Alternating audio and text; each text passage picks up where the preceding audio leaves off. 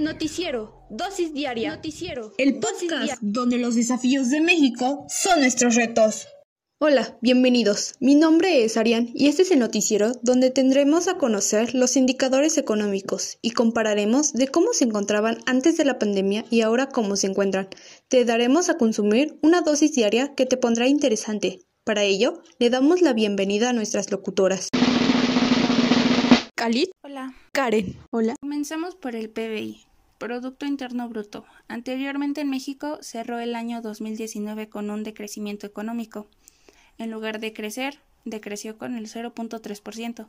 Este porcentaje era pequeño, pero ya eran señales de desaceleración.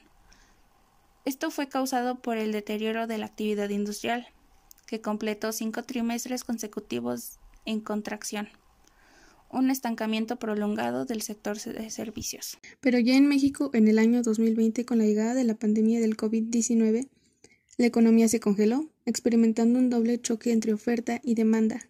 Ya no hubo producción, la actividad económica bajó y los ingresos cero. Durante el segundo trimestre del año 2020, el PIB de México cayó un 17.1%, el tercer trimestre logró recuperarse con una tasa del 12%, sin embargo no logra contrarrestarse la caída del segundo trimestre. Claro, fue un golpe fuerte para México, pero ya empezando este año 2021, en el primer trimestre ha crecido un 0.4%. Se estima que en el PIB mexicano crezca entre el 2% y el 3.8%.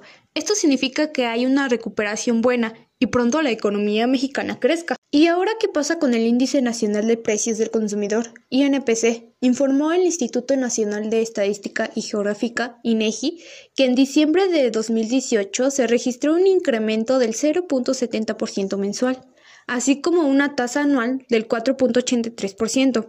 En el mismo mes del 2017, los datos fueron del 0.59% y el 6.77% de inflación anual. Y los productos que más le pegaron a los bolsillos de los hogares mexicanos fueron el jitomate, la cebolla, el transporte, los servicios turísticos, el gas doméstico LP y las loncherías y fondas, pero también hubo otros productos que ayudaron a quitarle presión al índice al reflejar una disminución en sus precios, como lo fueron el aguacate, la naranja, el limón, el chile, las computadoras y el pollo. Bueno, ya el cambio fue en el año 2020, hubo una inflación del 6.1%. Esto sí es una gran diferencia con el mes de marzo del 2021 es de 111.824 puntos. Esta cifra representa una variación de 0.83% respecto del índice correspondiente al mes de febrero del 2021, que fue de 110.907 y se recuperó más de lo inesperado. Y ya aquí derivamos la inflación. Al decirlo, en México en los últimos 10 años ha tenido un cambio de altos y bajos, pero estable. Los datos más extremos resultan en 49.7%, que estos han aumentado ese mismo porcentaje desde enero del 2010 a julio del 2020. Lo anterior implica que lo que compraban era de 66.80 pesos en enero del 2010. Y sí, es decir que a partir del 2020 comenzó la segunda mitad de abril. En pleno confinamiento estuvo la suspensión de actividades. La escalada de precios se aceleró en junio. Al elevarse las restricciones, la inflación acumulada ha sido del 0.91% en los últimos seis meses, entre marzo y agosto, mientras que en el mismo periodo del año pasado fue del 0.57%. Ahora fue en la primera mitad del mes de abril del presente año que la inflación en México alcanzó su máximo nivel desde hace tres años, alcanzando el 6.05%, principalmente por las alzas en los precios de los combustibles. El incremento de la inflación del 6.05% se debió principalmente a la alza en el precio de los energéticos, como fue el gas doméstico LP, que aumentó en el 37.13%, la gasolina Magna subió el 34.85% y Premium incrementó al 33.51%, mientras que algunos productos de la canasta básica también incrementaron sus precios, como el melón en 23.65%, limón 17.07%, y el pollo subió el 20.13%.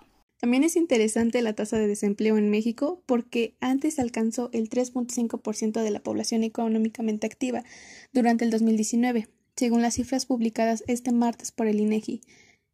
Esto era porque la población no trabajaba una hora durante la semana de referencia de la encuesta, su disposición para hacerlo hizo alguna actividad por obtener empleo y trabajaban lo que querían, puesto que tampoco no les pagaban bien y eso afectaba que no quisieran ese empleo. Más en cambio, millones de personas trabajadoras en México se tuvieron que quedar en sus casas, en teletrabajo, y tuvieron que afrontar la crisis como bajas de sueldo. De los 12 millones de personas que salieron de la PEA provocada por la pandemia del COVID-19, el mercado laboral mexicano ha recuperado el 87.8%. 10.6 millones de personas de mayo del 2020 a marzo del 2021. Bueno, por su parte la población ocupa una muestra de recuperación del 84.3% de los 10.5 millones de población que había entre mayo de 2020 y marzo de 2021. De los 12.5 millones de personas que desafortunadamente perdieron su empleo durante abril del año pasado, ha incrementado más y para mejor, ¿no lo creen? Claro, esto ha sido muy interesante hasta para nosotras darnos cuenta del cambio económico y ver cuánta gente ha sufrido, pero ha salido adelante. Sí, por supuesto. Ya estamos a la mitad de este año, que ya casi todo ha vuelto a la normalidad, pero teniendo en cuenta esta gran experiencia, que nada fue fácil, pero estamos saliendo poco a poco de esto. Espero les haya gustado este interesante podcast y hayan aprendido algo. Platíquenlo con sus amigos y familiares y que nos sigan por supuesto. Para más noticieros, dosis diaria. Recuerden que los desafíos de México serán nuestros retos. Gracias y que tengan un excelente día.